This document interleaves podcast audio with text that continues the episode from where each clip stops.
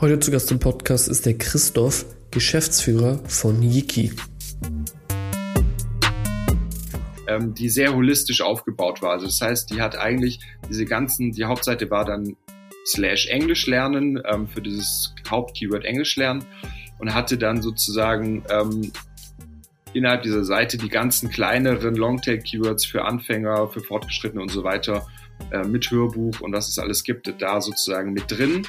Und von da aus dann aber auch noch weiterführende Links auf jeweils eigene Seiten für die ähm, für mich wichtigen Keywords. Also das heißt, es gab dann auch noch eine eigene Seite Englisch lernen für Anfänger, ähm, Englisch lernen für Fortgeschrittene und so weiter. Und von denen wiederum, die haben alle wieder dann nach oben gezeigt auf die Hauptseite, so dass ich dann eigentlich wie so eine Art Baumstruktur hatte und ein Netz, was sich untereinander gegenseitig verlinkt hat und was, glaube ich, ganz gut die Leute auch irgendwie geführt hat, ähm, so dass man sich gut zurechtgefunden hat ähm, und habe dann natürlich versucht, ähm, mit Conversion-Elementen ähm, die Leute sozusagen in unseren Funnel reinzubringen, dass sie dann ähm, sich unsere Hörprobe anhören, die es auf der Seite gibt, sich dann registrieren. Hallo und herzlich willkommen hier zur nächsten Episode bei Digital Growth, produziert von uns salespod.io und wie im Intro bereits erwähnt, geht es heute um Yiki, was ist Yiki? Yiki ist eine, ja, ein Online-Sprachkurs, der statt Vokabel- und Grammatiklektionen sogenannte Sprachduschen anbietet. Jetzt denkst du dir, was ist eine Sprachdusche? Die Erklärung kommt jetzt. Sprachduschen sind Audioaufzeichnungen von Alltagssituationen, womit man intuitiv Sprachen lernen kann. Worum geht es heute in der Episode? Zuerst erklärt uns hier der Christoph, wie das Unternehmen aufgebaut ist und wo sie gerade stehen. Da kriegst du echt einen guten ja, Grundüberblick. Im Zusammenhang dessen beschreibt er dann auch, warum sie ein Abo-Modell in Kombination mit dem Free Try gewählt haben.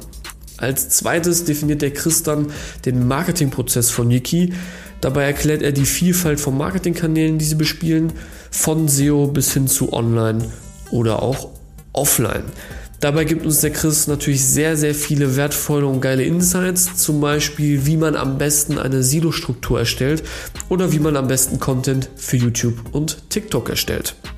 Zuletzt sprechen dann Valentin und Christoph noch darüber, wie man am besten Retention- und Referral-Systeme aufbaut.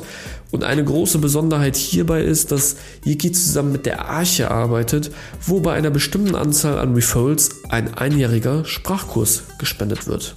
Wirklich tolle Aktion. Ich würde sagen, wir gehen direkt in die Episode rein und dir wie immer ganz viel Spaß beim Zuhören.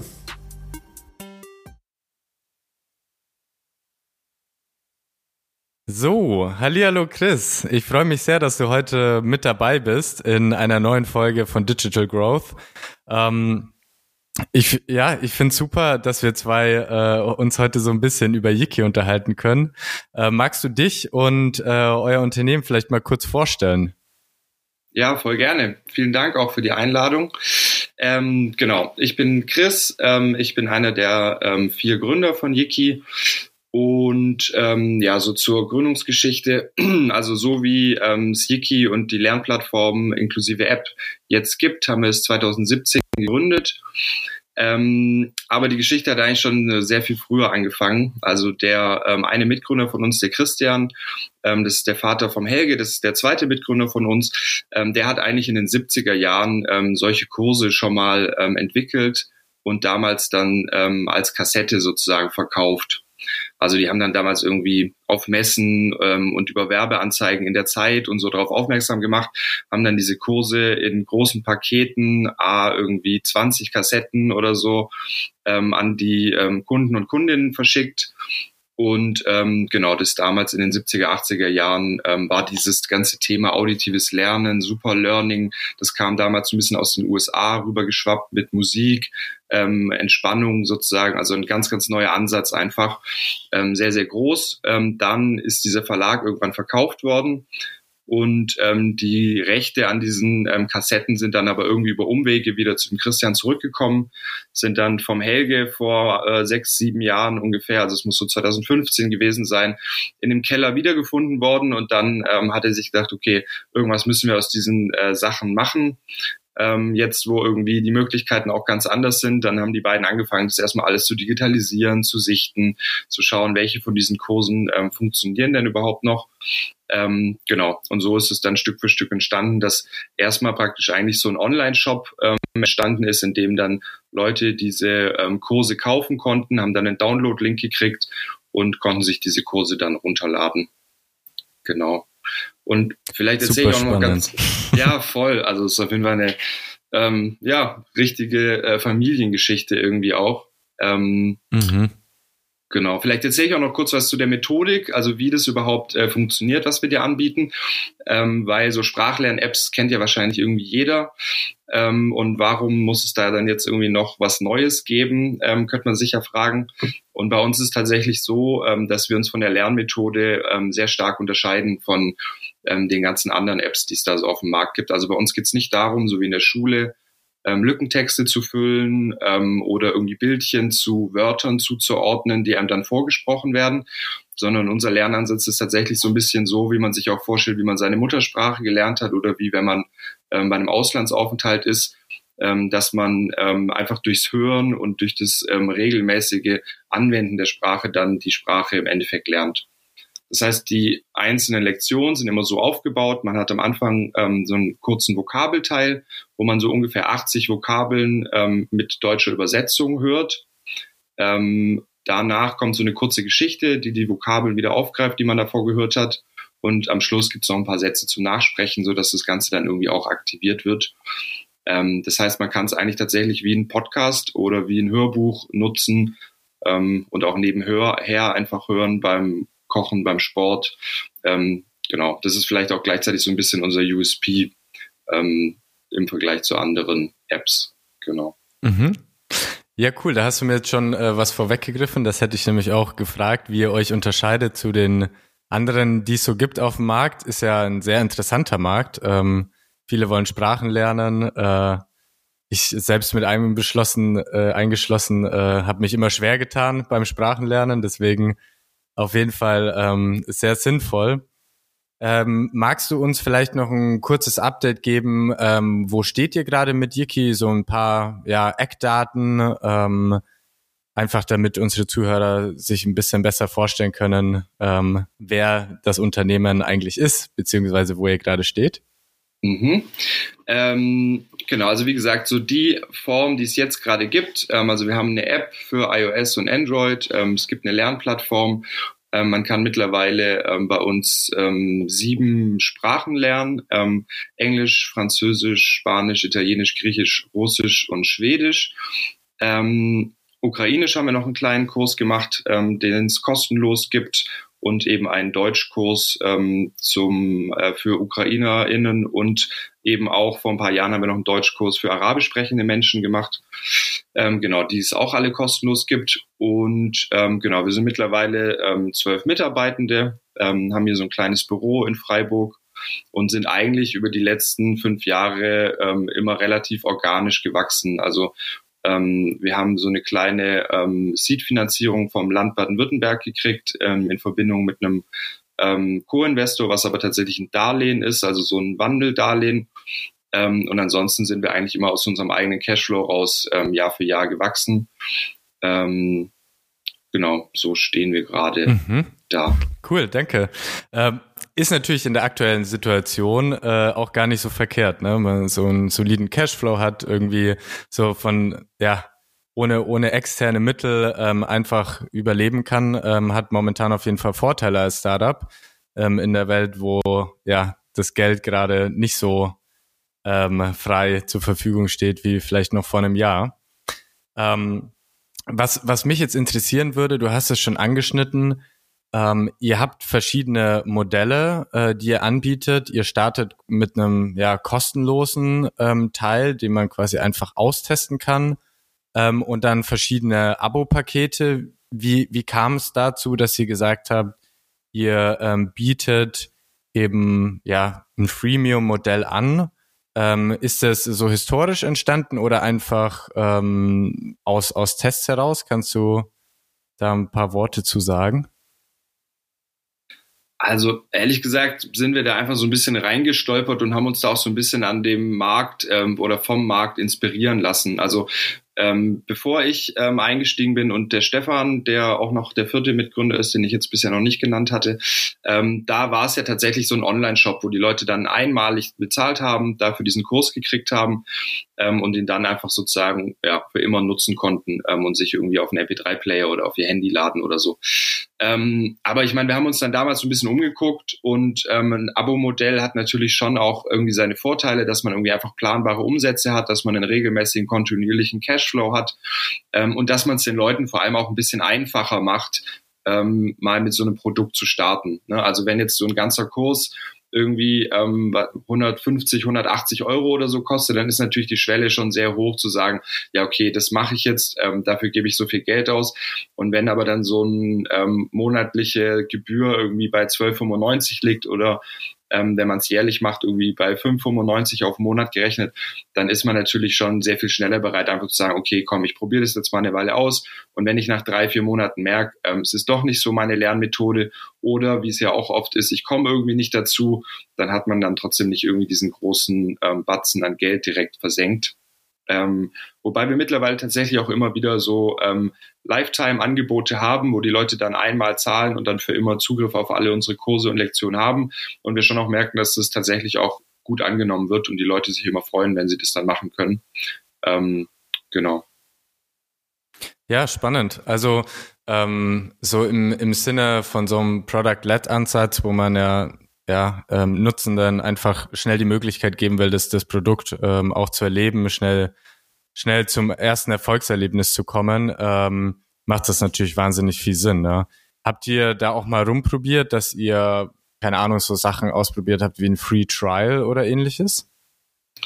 Ähm, also es ist ja tatsächlich so, dass ähm, man sich bei uns kostenlos registrieren kann ähm, und dann hat man praktisch ähm, unbegrenzt ähm, Zugriff auf zwei Lektionen pro Sprache. Also die hat man dann auch für immer. Das wandelt sich auch nicht automatisch in ein Abo dann um, wenn man nicht aufpasst oder so, sondern man registriert sich einfach, dann kann man es ausprobieren. Und wenn man dann merkt, okay, ähm, das ist super und ich habe Lust, die Lektion 3, 4, 5 ähm, bis X auch noch zu hören, dann kann man sich aktiv dafür entscheiden, dieses Abo zu buchen. Das heißt, man hat eigentlich schon die Möglichkeit, das Ganze sehr gut kennenzulernen, auch irgendwie ohne Druck und ähm, ohne Zeitdruck, ganz entspannt ähm, und ähm, dann, wenn man es gut findet, sich dann dafür zu entscheiden. Mhm. Ja, verstanden. Ähm, lass uns, lass uns noch so ein bisschen ähm, weiter zurückspringen, weil wir sind jetzt schon so richtig quer eingestiegen. Ähm, wie, wie, wie kommen denn überhaupt neue Nutzer auf euch? Also wie werden Leute auf euch aufmerksam? Ähm, wie bekommen sie von, von Yiki mit? Ähm, was, was macht ihr da im Marketingbereich? Ähm, also mittlerweile, ähm, glaube ich, spielen wir so diese ganze ähm, Bandbreite an verschiedenen ähm, Online-Marketing-Kanälen. Also tatsächlich schon sehr online-lastig. Ähm, macht, glaube ich, auch Sinn bei einem irgendwie digitalen ähm, Business. Ähm, von Suchmaschinenoptimierung über Performance, Social Ads, Google Ads, Bing Ads, ähm, TikTok-Ads ähm, machen wir gerade. Ähm, genau, versuchen wir eigentlich alles. Wir probieren auch immer mal irgendwie Sachen aus. Wir haben auch schon teilweise ausprobiert, ähm, in irgendwelchen Zeitschriften oder so mal ein Inserat zu machen. Ähm, aber tatsächlich eigentlich alles, was nicht online ist, hat für uns bisher nicht so richtig gut funktioniert. Und wenn man sich das so ein bisschen historisch anguckt, ähm, dann haben wir tatsächlich am Anfang glaube ich, einen ganz guten Move gemacht und einfach uns sehr stark auf Content Marketing ähm, konzentriert. Ähm, ich äh, habe davor, bevor ich sozusagen damit eingestiegen bin, in einem anderen Startup gearbeitet, habe da so ein bisschen das Marketing aufgebaut und hatte mich da auch schon sehr auf Suchmaschinenoptimierung spezialisiert, habe das dann damit reingebracht und bin eigentlich von Anfang an auch sehr stark davon ausgegangen, dass dieser Sprachenlernmarkt eigentlich ein klassischer, ähm, klassisches Pull-Marketing sein müsste, weil die Leute haben ja irgendwie eine intrinsische Motivation, eine Sprache zu lernen. Ähm, und suchen dann in dem Moment, wenn sie nach die, wenn sie diese Sprache lernen wollen, bei Google oder bei anderen ähm, Plattformen ähm, eben danach. Geben dann also zum Beispiel Englisch lernen ein und von dem her war für mich klar, okay, wir müssen es schaffen, irgendwie auf diese ganzen Keywords ähm, irgendwie äh, unter die ersten drei Platzierungen zu kommen. Und dann habe ich tatsächlich eigentlich, ähm, die anderen haben irgendwie die Kurse digitalisiert und haben irgendwie neue Kurse gemacht haben die App irgendwie ähm, mitentwickelt, haben die Website gebaut und ich saß tatsächlich die ersten anderthalb Jahre eigentlich fast nur da und habe Texte geschrieben. Ähm, jeden Tag irgendwie oder jeden zweiten Tag einen Text veröffentlicht. Und dann haben wir es tatsächlich auch geschafft, irgendwie nach anderthalb Jahren ähm, auf fast allen für uns relevanten Keywords, also auch auf diesen Top-Keywords irgendwie äh, auf Platz eins, zwei oder drei zu ranken. Ähm, was uns dann natürlich am Anfang extrem geholfen hat, weil wir hatten kaum Geld, wir hatten kein Investment, das heißt, wir konnten auch kein Geld in bezahlte Werbeanzeigen irgendwie stecken und haben dann darüber aber schon einen echt ordentlichen Traffic auf die Seite gekriegt, ähm, viele Nutzer und Nutzerinnen, die uns mal ausprobiert haben und konnten so Stück für Stück am Anfang ähm, sehr organisch wachsen. Genau, das war so der, mhm. der Start, die ersten anderthalb Jahre. Lass uns gerne mal da bleiben, weil ich glaube, das ist für, für viele auch ein wahnsinnig spannendes Thema. Ich meine, SEO ist riesig, wir müssen da nicht alles behandeln, aber vielleicht kannst du mal so ein bisschen erzählen, wie bist du da rangegangen? Also Texte schreiben hört sich jetzt erstmal irgendwie so simpel an, ist es aber eigentlich gar nicht, wenn man das für SEO machen will. Ähm, wie bist du da rangegangen? Also kannst du deinen Prozess ein bisschen erläutern? Vielleicht auch mal sagen, welche Tools hast du genutzt? Wie, wie, wie hast du dir das irgendwie hergeleitet? Welche Keywords überhaupt für euch relevant sind? Ähm, einfach so mal kurz die Basics nochmal für die äh, Zuhörer, die vielleicht nicht so mit SEO bewandert sind. Ja, voll gerne. Ähm ja, wie bin ich da rangegangen? Genau, also erstmal habe ich selber einfach ein bisschen überlegt, ähm, was sind denn so die Sachen, was würde ich denn selber eingeben? Und ich meine, da kommt man dann ja schon auf relativ viel. Ähm, Englisch lernen, Englisch lernen für Anfänger, Englisch lernen für Fortgeschrittene und so weiter. Da kann man jetzt irgendwie x Sachen aufzählen, die es da dann irgendwie gibt. Englisch sprechen lernen ähm, und so. Dann habe ich mir irgendwie so eine Liste gemacht. Ähm, und dann habe ich das praktisch im Endeffekt mit, ähm, mit dem Keyword Planner von Google Ads ähm, versucht irgendwie auszuwerten. Da kriegt man dann ja noch x verschiedene andere Vorschläge, ähm, was es noch gibt, sieht diese ganzen Longtail-Keywords, also ähm, Englisch lernen für Anfänger, ähm, plus XYZ, dann hängen da irgendwie noch ein paar Wörter dran und so weiter. Und dann hatte ich irgendwann jetzt zum Beispiel für den Bereich Englisch, mit dem habe ich angefangen, ähm, hatte ich dann irgendwie so eine Liste an, keine Ahnung, 600 Keywords, die ich gedacht habe, die für uns relevant sind. Dann habe ich die versucht irgendwie in Themen zu clustern ähm, und habe mir dann überlegt, wie könnte denn so ein, ähm, so ein Seitenbaum ein Stück weit aussehen.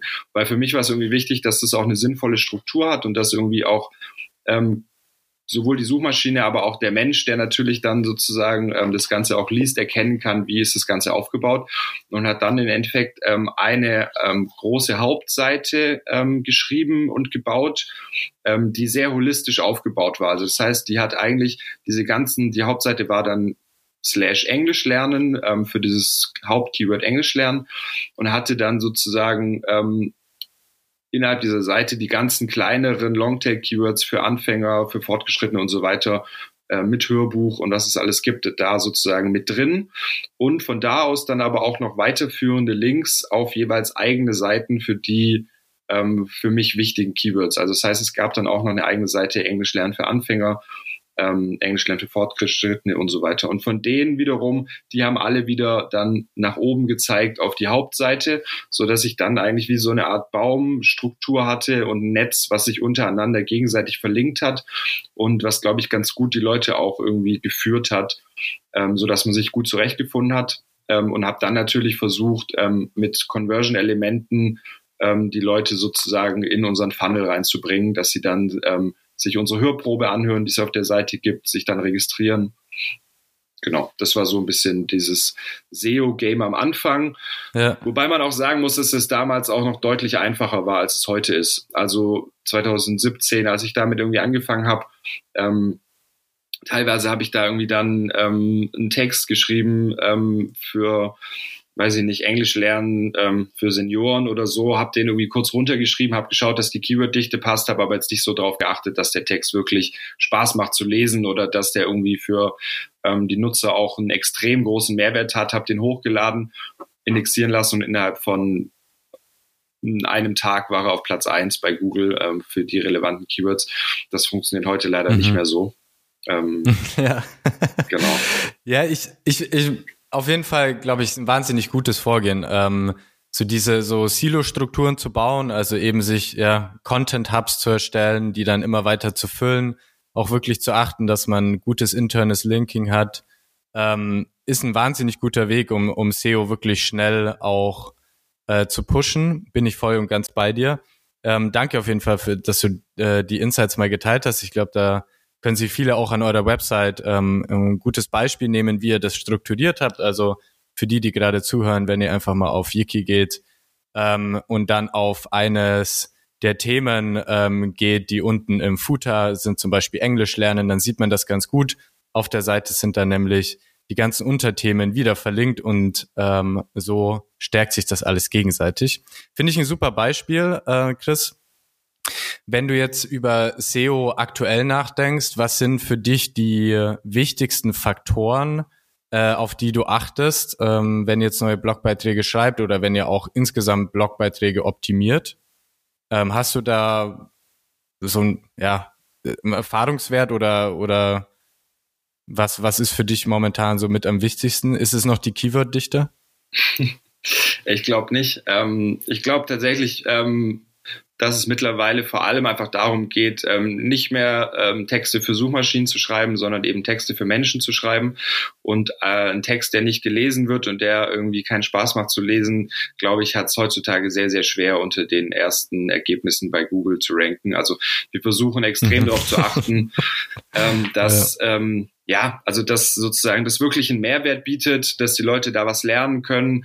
Ähm, so ein bisschen versuche ich das eigentlich in allen Bereichen irgendwie mir immer so ein bisschen als Maßstab zu nehmen, dass ich mir sage, würde ich dieses Content Piece, sei es jetzt irgendwie bei Insta oder sei es auch irgendwie ähm, ein äh, Blogbeitrag oder so, würde ich dieses Content Piece an einen Freund schicken und ihm sagen, schau mal, hier ähm, ist ein cooler Artikel zu dem und dem Thema, der hilft dir bestimmt weiter.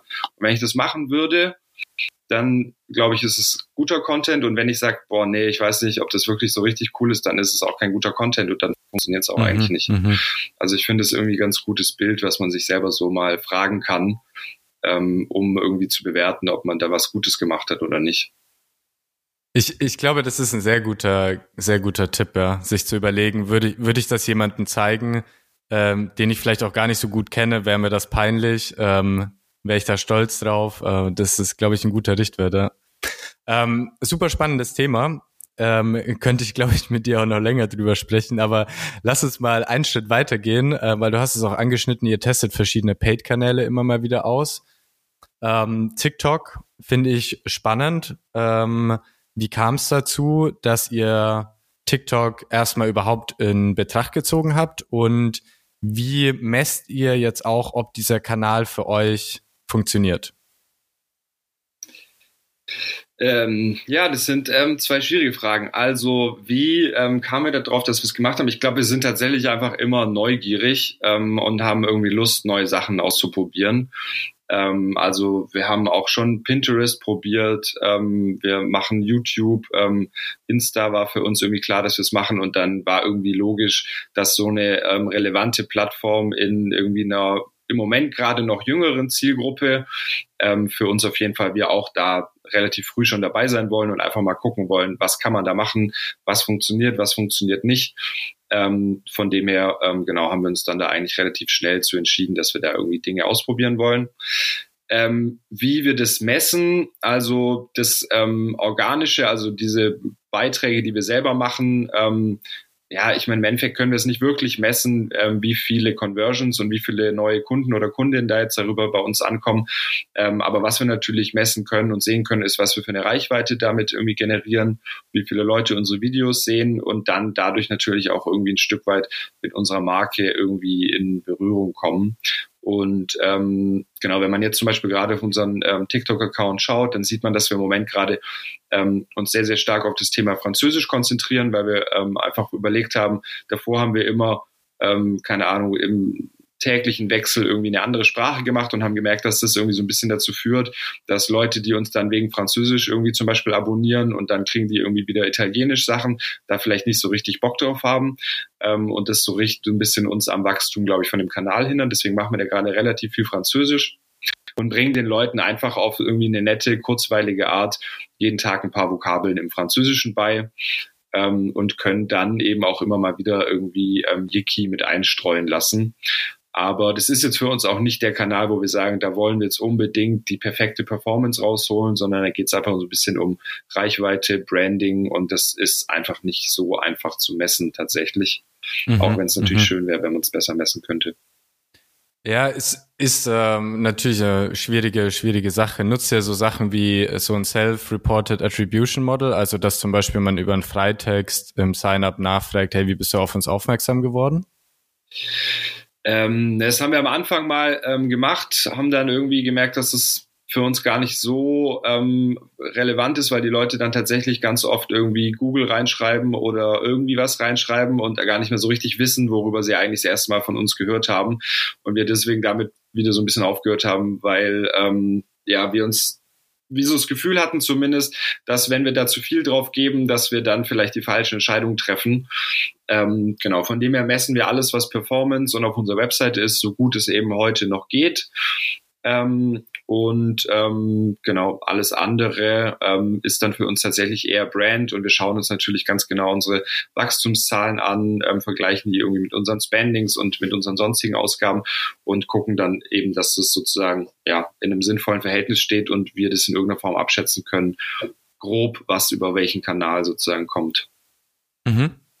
Ja, macht, macht denke ich auch Sinn. Also es, es ist wahnsinnig schwierig, ähm, auch so dieses Modeling einfach so hinzubekommen, dass es wirklich aussagekräftig ist, ist oft auch einfach eine Frage vom, vom Traffic. Also wenn der Traffic zu gering ist, ähm, dann ist die Datengrundlage auch einfach zu schlecht, als dass man irgendwelche Rückschlüsse ziehen kann oder zu klein, als dass man irgendwelche Rückschlüsse ziehen kann. Da stimme ich dir zu. Ähm, wenn du jetzt alle organischen Kanäle betrachtest, die ihr so habt, welcher funktioniert äh, aktuell für euch am, am, am besten, wo ihr auch mit Sicherheit sagen könnt, okay, da machen wir gutes Branding, da erzeugen wir Awareness für uns. Habt ihr, habt ihr das rausgefunden oder hast du ein Bauchgefühl? Ähm, also tatsächlich ähm, bei diesen Social-Kanälen schwankt es tatsächlich die ganze Zeit so ein bisschen. Ähm, also ähm, lange Zeit haben wir tatsächlich über TikTok extrem starke ähm, äh, View-Zahlen gehabt. Also hatten irgendwie Videos, die irgendwie eine halbe Million Mal irgendwie aufgerufen worden sind. Ähm, einige davon. Ähm, dann hat das aber wieder so ein bisschen nachgelassen. Ähm, dann war irgendwie Instagram eine Zeit lang ähm, super stark. Und jetzt im letzten Monat, lustigerweise, ähm, sind wir irgendwie auf YouTube äh, mal kurzzeitig irgendwie sehr stark nach oben gegangen, hatten da irgendwie eine Million Views innerhalb von 15 Tagen oder so. Ich, War das mit, mit Shorts oder mit normalen Videos? Mit Shorts. Genau. Ja, interessant, ja. Die, die, äh, habe ich jetzt schon öfter gesehen, ja, dass das Shorts jetzt angezogen hat. Ich glaube, die haben am Algorithmus noch ein bisschen äh, rumgebastelt. ja, ja, voll. Und es ist manchmal auch so ein bisschen eine Blackbox, ne? Also klar, wir versuchen dann irgendwie auch diese Short-Videos, die wir ja irgendwie einmal machen, dann natürlich über alle Plattformen, ähm, wo man sie spielen kann, zu spielen. Und manchmal ist es dann so, dass irgendwie das eine Video funktioniert äh, bei YouTube extrem gut und bei den anderen beiden gar nicht. Dann gibt es eins, das funktioniert bei TikTok super gut, bei den anderen beiden gar nicht. Also es ist schon eher fast selten, dass ein Video auf zwei Plattformen gut funktioniert und auf drei hat es, glaube ich, noch nie geklappt. Also mhm. die scheinen einfach unterschiedlich zu sein. Ich glaube, manchmal ist es tatsächlich auch so, dass ähm, dass irgendwie ähm, einfach die ersten paar Stunden extrem entscheidend sind und man einfach auch manchmal ein bisschen Pech haben kann oder eben Glück. Und wenn die ersten ähm, paar ähm, Nutzer und Nutzerinnen halt irgendwie eine extrem gute Engagement Rate mit dem Video haben, dann wird es halt gepusht irgendwie ohne Ende. Und wenn die halt nicht so Bock hatten, dann nicht. Also ähm, mhm. genau, ich glaube, ja. es ist tatsächlich manchmal auch so ein bisschen ähm, wild noch. Bin ich bei dir. Ähm, ja, bin ja. ich bei dir. Es, es ist einfach viel Trial and Error. Das Schöne ist, man, man gewöhnt sich ans Experimentieren. Also man muss einfach kontinuierlich ausprobieren, experimentieren, ähm, bis man, denke ich, irgendwann seinen Weg gefunden hat und vor allem Konsistenz bewahren. Ne? Das ist, glaube ich, das A und O. Du hast es auch angeschnitten mit TikTok. Ähm, sich eine Nische suchen, sich ein Thema suchen, ähm, ist, glaube ich, nie verkehrt. Lass uns mal einen Schritt weitergehen ähm, zu Paid. Wenn du dir die Zahlen anschaust bei Paid, ähm, es gibt ja oft Diskussionen darüber, was sind ja, so Marktdurchschnitt, ähm, was zahlt man heutzutage irgendwie im B2C für, für einen App-Nutzer, für eine App-Nutzerin? Ähm, wenn, wenn du dir jetzt so eine Zahl nehmen könntest, wo du sagst, das wäre absolut geil, da würde ich hin. Was, was wäre das? Was würdest du am allerliebsten für einen Nutzer, für eine Nutzerin zahlen? Für einen App-Download meinst du? Für einen, ja. für einen App-Download meinst du jetzt? Ja, ja, ja. Das ist echt tatsächlich ein bisschen schwierig zu beantworten, weil es voll darauf ankommt, wo die Leute herkommen. Ne? Also ich meine, man kann schon auch irgendwie ähm, eine App-Nutzer oder Nutzerin für 50 Cent einkaufen. Ist halt die Frage dann, wie hoch ist jetzt die Qualität davon. Ähm, von dem her ähm, ist es so ein bisschen schwierig, das pauschal zu sagen. Ne? Also wenn ich über alle Kanäle würde ich gerne einen Euro pro ähm, Download irgendwie zahlen und ich glaube, das wäre irgendwie cool. Aber es gibt auch Kanäle, bei denen bin ich bereit, irgendwie fünf Euro zu zahlen. Ähm, oder es gibt Kanäle, bei denen wäre ich nur bereit, zehn Cent zu zahlen, weil halt einfach die ähm, Qualität von den Leads so unterschiedlich ist, ähm, dass es gar nicht so pauschal zu beantworten ist. Ja, die Frage war auch ein bisschen gemein. Also ähm, ich würde sie, glaube ich, auch beantworten mit It depends. Also es kommt sehr darauf an, welcher Kanal und wie die Qualität dahinter ist. Ähm, ich habe dich deswegen gefragt, weil ich auch so ein bisschen äh, dich damit anteasern wollte. Wie messt ihr die Qualität der, der User, die ihr akquiriert? Ähm, ja, also wir haben äh, schon ein relativ ausgeklügeltes irgendwie Tracking-System dahinter und versuchen sozusagen nachzuvollziehen, über welchen Kanal kommen die Leute bei uns, ähm, wenn sie sich irgendwie registrieren und ähm, von den Leuten, die sich dann da registriert haben, wie viele kaufen dann nachher auch sozusagen. Und dann können wir versuchen, so ein bisschen in einzelnen Kanälen halt auch irgendwie ähm, Werte zuzuordnen. Ne? Also zum Beispiel gibt es bei uns natürlich auch bestimmte Keywords, ähm, wenn wir jetzt nochmal bei, ähm, bei ähm, Google sind, sowohl im, ähm, im bezahlten als auch ähm, im organischen Traffic, die natürlich für uns sehr viel relevanter sind als andere. Also dieses Hauptkeyword Englisch lernen ist, glaube ich, zum Beispiel von der Suchintention sind es eher Leute, die wollen erstmal nach einer Methode suchen, um Englisch zu lernen. Wenn jetzt jemand Englisch lernen durch Hören ähm, googelt, was auch einige tun, dann sind die Leute ja schon einen viel größeren Schritt weiter und viel näher an unserem eigentlichen Produkt dran. Und deswegen ist da uns eine Registrierung natürlich auch viel, viel mehr wert, weil die Wahrscheinlichkeit, dass die Person nachher auch kauft, ähm, eben viel, viel größer ist. Ähm, genau, wie unser Tracking technisch genau funktioniert, ähm, da müssten wir jetzt tatsächlich den Stefan dazu befragen, ähm, der heute nicht hier ist. Deswegen, das kann ich dir nicht genau sagen. Ich bin tatsächlich eher äh, der kreative Marketing-Kopf und das Technische versuche ich immer so ein bisschen ähm, zu verstehen und ähm, zu nutzen natürlich auf jeden Fall, aber das selber so zu bauen und wie das genau ähm, im Hintergrund läuft, das weiß ich tatsächlich nicht so genau. Aber wir können es ganz nee, gut zuordnen. Wir, wir, müssen da auch gar nicht zu sehr in die Tiefe einsteigen. Ähm, ich denke, was spannend ist, ist die Frage, optimiert ihr, optimierst du die Kampagnen dann letztendlich äh, nach dem Kauf? Also sprich, ist der Kauf eines Abos dann das, wo ihr die, die äh, User hinführen wollt? Oder ist es auch vielleicht schon die Intensität der Nutzung in äh, dieser Zeit, wo sie eben diese kostenlose Version ausprobieren? Ähm, naja, tatsächlich ist es, also ich, ich sage jetzt mal nicht mit ganz genauen Zahlen, aber so von der Groben her ist es tatsächlich so, dass wir sagen, okay, ein, ein Abo ist uns so und so viel ähm, Euro wert oder darf maximal ähm, diesen Betrag kosten. Ähm, und dann optimieren wir aber tatsächlich auf die Registrierung. Wir wissen aber aus Zahlen aus der Vergangenheit, dass ähm, Leute, die über die ähm, Kampagne kommen, ähm, haben so und so eine hohe Conversion Rate, also haben so eine große Wahrscheinlichkeit, ähm, zu Kunden zu werden und andere haben die und dann weiß ich nachher im Endeffekt ganz genau, jetzt mal zum Beispiel eine Registrierung über den Kanal ähm, ähm, Englisch lernen bei Google Ads darf uns ähm, 5 Euro kosten. Einfach mal so als Beispiel. Mhm, mhm. ähm, und dann optimiere ich sozusagen auf diese fünf Euro hin und sage irgendwie Google okay, einfach, bestimmt. okay, das ist mein, mein, mein Zielwert, ähm, gib mir bitte ganz viele Conversions für fünf Euro. Ja, ja, ja. Ja, finde ich, finde ich wahnsinnig spannend. Also es gibt ja auch, also jedes Business unterscheidet sich da so wahnsinnig, ähm, das kann man ja nie pauschal beantworten. Deswegen ähm, finde ich diese, ja, das Setup da dahingehend einfach sehr, sehr interessant zu erfahren. Ähm, was, wie bespielt ihr User dann weiter? Also jetzt, ich habe mich registriert bei euch, ähm, ich teste Yiki. Äh, was passiert dann? Wie, wie werde ich weiter genurtured? Äh, dann kriegst du in, ähm, so wie wir hoffen, ähm, guten Abständen und mit sinnvollen In Zusatzinfos äh, immer mal wieder Mails von uns, ähm, aber jetzt auch nicht auf ewig, sondern irgendwie tatsächlich über einen Zeitraum dann von, glaube ich, irgendwie ähm, vier Wochen kriegst du, glaube ich, drei, vier, fünf Mails von uns, wo wir immer versuchen, in jeder Mail nochmal ein Stück weit einen Mehrwert zu bieten und zu sagen so, hey, vielleicht wusstest du das noch nicht oder vielleicht wusstest du das noch nicht oder hast du dir das schon mal angeguckt, ähm, wo wir den Leuten auch so ein bisschen sagen, ähm, weil viele, glaube ich, auch noch nicht so ganz verstehen, manchmal am Anfang, dass man tatsächlich das einfach ähm, nebenher nutzen kann. Also ähm, auf dem Fahrrad, irgendwie mit Kopfhörern, also immer so, wo man eben auch Podcast hört. Also versuchen wir den Leuten nochmal so ein bisschen das mitzugeben und versuchen einfach unsere verschiedenen ähm, USPs den Leuten noch ein Stück für Stück mitzugeben. Ähm, genau, und bespielen sie sozusagen darüber. Wie, wie seid ihr auf diese, ähm, auf diese, die, diese Zeit gekommen? Also, wenn du jetzt sagst, ihr, ihr schickt ähm, gewissen Abständen ein paar Mails raus, wie habt ihr das runtergebrochen? Also man könnte jetzt ja auch sagen, ich schicke einfach, keine Ahnung, jede Woche eine Mail und das Ganze über drei Monate lang. Ähm, oder irgendwie jeden Tag drei Mails, ähm, fünf Tage lang. wie, wie geht ihr daran oder wie gehst du daran oder wie seid ihr daran gegangen, den optimalen Zeitrahmen zu finden? Ähm, also wir haben tatsächlich am Anfang mal sozusagen versucht zu tracken, ähm, wie lange die Leute ungefähr so brauchen von ihrer Registrierung bis zur Kaufentscheidung.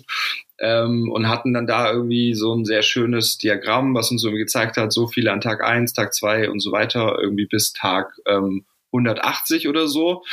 Ähm, und wie genau wir dann dieser Entscheidungsprozess dann lief, weiß ich ehrlich gesagt gar nicht mehr so genau. Aber wir haben auf jeden Fall ähm, unserer Meinung nach dann schlau überlegt, an welchen Tagen es sinnvoll wäre, den Leuten nochmal eine E-Mail zu schicken, ähm, um sozusagen ähm, erstens natürlich diesen Kaufprozess auch ein bisschen zu beschleunigen und zweitens ähm, ja, überhaupt erst irgendwie wieder irgendwie Aufmerksamkeit zu kriegen. Ne? Weil man kann sich ja vorstellen, wenn sich Leute zum Beispiel jetzt überlegen, sie wollen eine Sprache lernen, ähm, so würde ich zum Beispiel vorgehen, ähm, dann würde ich mir jetzt zum Beispiel wahrscheinlich zwei oder drei verschiedene Apps runterladen, ähm, wird die irgendwie alle mal ausprobieren, wird vielleicht aber auch irgendwie dann nach fünf Tagen das wieder irgendwie so ein bisschen vergessen haben oder auf die lange Bank schieben und so weiter.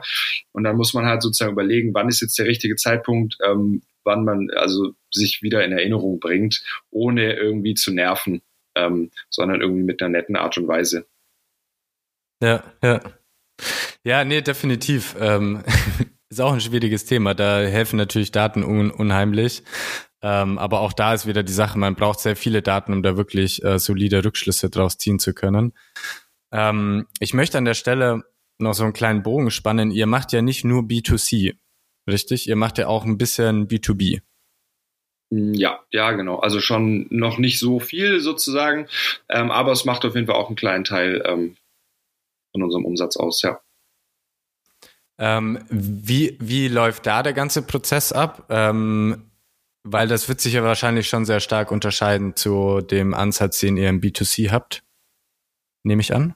Ja, genau. Also ähm, tatsächlich haben wir da immer mal wieder so ein bisschen rumprobiert und haben irgendwie überlegt ähm, und so weiter und haben dann aber schon eigentlich vor irgendwie einem Jahr oder anderthalb Jahren entschieden, dass wir uns tatsächlich erstmal zum großen Teil auf das B2C-Geschäft fokussieren. Weil das können wir, da kennen wir uns aus, da haben wir jetzt extrem viel gelernt und da haben wir, glaube ich, auch noch ähm, sehr, sehr viel Potenzial. Von dem her ähm, läuft tatsächlich dieses B2B-Geschäft eher so ein bisschen ähm, parallel mit. Also es gibt einige Firmen, die irgendwie auf uns zugekommen sind. Ähm, oft läuft es aber dann so, dass die Leute irgendwie über den ganz normalen B2C-Weg kommen und dann irgendwie einer der Mitarbeitenden sagt, hey, das könnten wir doch auch bei uns in der Firma machen, wir sind doch eh irgendwie auf der Suche nach irgendwas. Dann haben wir so eine kleine Landingpage, die man irgendwie auch findet, wo die Leute dann irgendwie mal anfragen können und dann ähm, sozusagen sich im Endeffekt ähm, Lizenzen ähm, kaufen können. Also es ist in dem Fall dann kein mhm. Abo-Modell, mhm. sondern dann gibt es sozusagen ähm, ab einer bestimmten Anzahl an Lizenzen rabattiert irgendwie dann ähm, Jahreslizenzen, die dann von den Unternehmen gekauft werden und dann an ihre Mitarbeitenden weitergegeben werden. Ähm, aber mhm. ähm, wenn du jetzt so darauf rauswirfst, wie wir dafür werben und Marketing machen, ehrlich gesagt, im Moment gerade noch nicht so viel. Ähm, weil wir irgendwann einfach so für uns festgestellt haben, dass wir uns einfach fokussieren müssen. Und man kann immer noch zehn weitere Themen aufmachen, aber ähm, lieber die einen richtig machen und wenn man wirklich mal dann die Zeit dafür hat und Ressourcen dafür hat, dann die anderen auch richtig machen, ist so mein. Bin ich, bin ich bei dir. Also ich denke auch, es ist vor allem für, für viele Wachstumsthemen wahnsinnig wichtig, einen klaren Fokus zu haben. und erstmal Dinge wirklich sehr gut zu tun, bevor man einen nächsten Schritt weitergeht und trotzdem halt immer wieder zu experimentieren. Worauf ich aber eigentlich hinaus wollte, ist das, was du schon angesprochen hast, nämlich, dass ein B2C-Produkt ja oft auch schon als einfach als Produkt an sich ein, quasi ein Referral-Programm ist für B2B. Also ich als Endnutzer ähm, arbeite mit ziemlich hoher Wahrscheinlichkeit irgendwo ähm, und das spricht sich rum unter Kolleginnen, unter Mitarbeitenden eines Unternehmens. Das heißt an sich ja eigentlich auch schon ein cooler Weg, in Unternehmen überhaupt zu kommen. Habt ihr an der Stelle schon mal rumexperimentiert, dass man zum Beispiel die nutzenden Unternehmen empfehlen, empfehlen lässt? Also zum Beispiel so nach dem Motto, empfehle dein Arbeitgeber äh, mit einem gewissen Benefit, der dahinter steht? Nee, aber klingt nach einer guten Idee. ähm, das ähm, also denke ich mal ein bisschen drüber nach. Ja klar, es macht eigentlich voll Sinn. Also was wir tatsächlich machen, ist, dass wir die Leute irgendwie versuchen zu intensivieren, dass sie ähm, ihre Freunde, Freundinnen, Bekannte, Verwandte und so weiter ähm, äh, noch zu Yiki bringen. Aber ähm, die, ähm, den Weg habe ich jetzt noch nicht bedacht tatsächlich. Habe ich mir noch nie Gedanken drüber gemacht. Ähm, ich weiß auch nicht, ob, ob Sinn macht bei euch. Ne? ähm, nur mal eingeworfen. Wie äh, andere Frage: Wie wie funktioniert das ähm, das äh, Referral-Programm dann unter unter den Nutzenden? Also was habe ich davon, wenn ich jetzt ähm, keine Ahnung Freund Freundin einlade? Ähm, ja, das haben wir tatsächlich äh, heiß diskutiert, weil ich persönlich ähm, bin irgendwie nicht so ein Fan davon, ähm, von, keine Ahnung, hier hast du einen 10 Euro Amazon-Gutschein, wenn du irgendwie jetzt deine ähm, besten Freunde alle irgendwie davon überzeugst. Irgendwie, das habe mhm. ich selber nie gemacht, weil sich das für mich persönlich einfach nicht gut anfühlt. Also entweder ähm, gebe ich was irgendwie weiter, weil ich es irgendwie gerne mache und weil ich irgendwie es gut finde, aber dann will ich dafür auch nichts. Und dann würde ich würde mir irgendwie wie so ein Vertreter vorkommen, wenn ich jetzt meinen ganzen Freunden was empfehlen würde, damit ich mir dann nachher irgendwie äh, eine Jacke bei Amazon kaufen kann. Ähm, Deswegen bin ich da selber irgendwie nicht so ein Fan von. Und dann haben wir überlegt, wie könnten wir es denn anders machen, um irgendwie ganz coolen Anreiz zu haben. Und haben dann tatsächlich ähm, mit der ähm, Arche eine Kooperation gemacht ähm, dass wir praktisch für jeden ähm, Kunden und für jede Kundin, die über dieses Weiterempfehlungsprogramm gewonnen wird, ähm, ein ähm, Jahresabo sozusagen verschenken an ähm, Menschen, die sich vielleicht sonst nicht leisten können und irgendwie auch Lust haben, irgendwie ähm, eine neue Sprache zu lernen oder sich damit irgendwie sozusagen zu beschäftigen. Ähm, und das finde ich irgendwie ganz cool. Dann hat man irgendwie so trotzdem das Gefühl, man erreicht damit, dass man das jetzt weiterempfiehlt was, aber man bereichert sich nicht selbst, sondern tut irgendwie was Cooles dafür. Ähm, genau mhm. so ist unser Programm da. Ja, cool. Also definitiv äh, auf jeden Fall ein sehr sozialer Ansatz. Ähm, kann man definitiv unterstützen. Habt ihr auch mal drüber nachgedacht, ähm, Nutzen dann direkt was aus dem Produkt zu geben? Also jetzt beispielsweise zu sagen, hey, ähm, wenn du das Ganze weiterempfiehlst, dann kannst du, was weiß ich, drei Monate lang kostenlos eine zweite Sprache lernen? Ja, da bei uns man ja sowieso ähm, äh, alle Sprachen lernen kann, die man möchte ähm, in dem Abo. Ähm, also es ist nicht wie bei anderen ähm, Anbietern, dass man sich eine Sprache aussucht, sondern man bezahlt einfach und dann kann man kreuz und quer machen, was man möchte. Also man hat einfach Zugriff auf alle unsere okay, Inhalte. Okay. Ähm, man dann könnte natürlich sagen, wir verlängern das irgendwie Abo hinten raus noch um einen Monat oder so. Finde ich aber irgendwie auch weiß ich auch nicht, keine Ahnung, ähm, führt dann vielleicht auch dazu, dass die Leute dann kündigen und dann sagen, jetzt mache ich hier noch die zwei Monate und so weiter und weiß nicht, ob das nachher für uns wirklich so sinnvoll ist. Was ähm, man natürlich überlegen könnte, es gibt ja zu unseren Kursen auch immer so Begleitbücher, die gibt es digital. Ähm, und seit Anfang des Jahres haben wir da auch so einen kleinen Shop aufgesetzt, wo man sich die eben auch gedruckt bestellen kann, weil es immer wieder nachgefragt worden kann, äh, ist von den Leuten. Was man natürlich überlegen könnte, ist, dass man dann da irgendwie einen Gutschein für irgendwie den Leuten gibt, dass die Leute sich dann dieses Begleitbuch in gedruckter Form bestellen können. Ähm, das ist was, was wir mal noch testen wollten. Ähm, wobei ich eigentlich mit dieser Art, ähm, mit der Arche zusammen und wir sind auch froh, dass wir irgendwie mit denen da zusammenarbeiten können, ähm, eigentlich ziemlich happy bin. Ja, Nee, alles gut. Also das ist alles keine Kritik, ne? Nee, voll. Verstehen. Nee, nee, überhaupt nicht. Hey, deine Idee voll war ja auch super. Die wird direkt nächste Woche mal im äh, Team-Meeting diskutiert. Sehr cool. Ähm, lass uns vielleicht noch über, über eine Sache äh, sprechen, um das Ganze so ein bisschen abzurunden. Ähm, wenn ich jetzt als Nutzer bei euch bin, ähm, wie sorgt ihr dafür, dass ich auch bei euch bleibe? Also Thema Retention ähm, ist ja auch immer so eine Sache. Ich meine, vor allem, wenn es viel ja Wettbewerb gibt auf dem Markt. Ähm, man ist ja mittlerweile auch irgendwie sehr vor allem im B2C-Bereich irgendwie doch sehr schnell dann mal dabei, eine App einfach wieder wegzulegen und eine neue zu nehmen. Ähm, vielleicht ein bisschen unterschieden in zahlende Kunden und nicht zahlende Kunden ist da, glaube ich, wichtig. Also lasst uns mal über zahlende Kunden sprechen, zahlende Nutzer sprechen. Ähm, macht ihr irgendwas, um, um die zu halten, beziehungsweise wie haltet ihr die?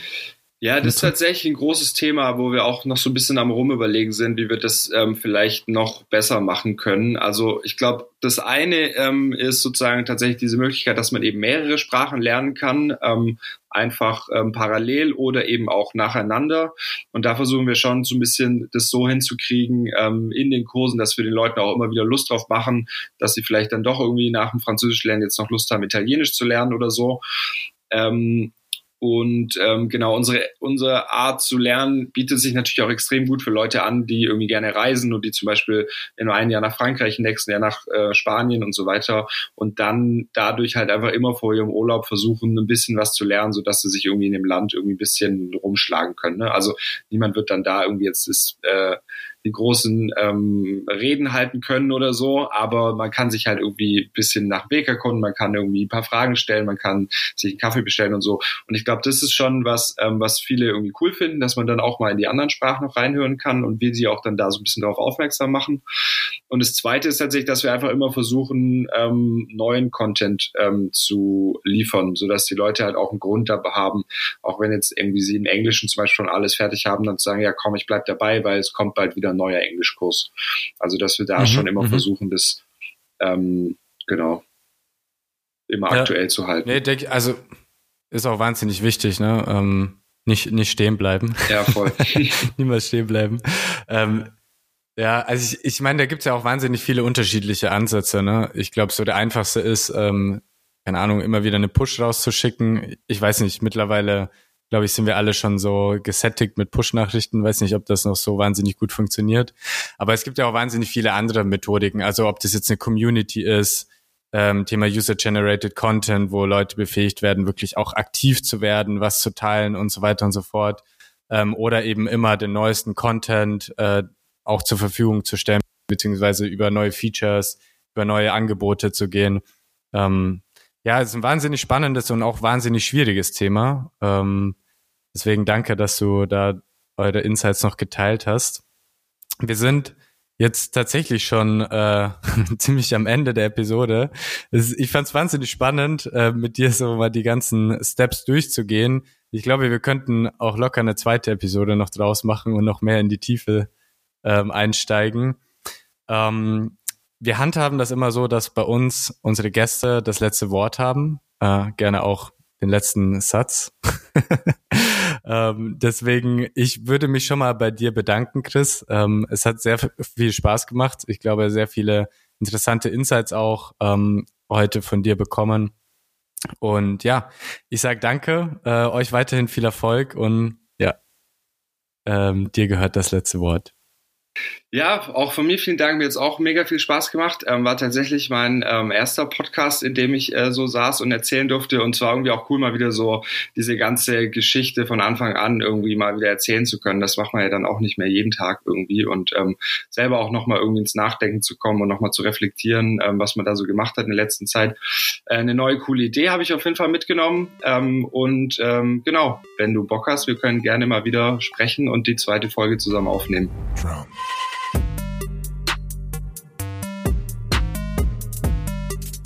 Dieser Podcast wird produziert von salespod.io bei Digital Umsetzen.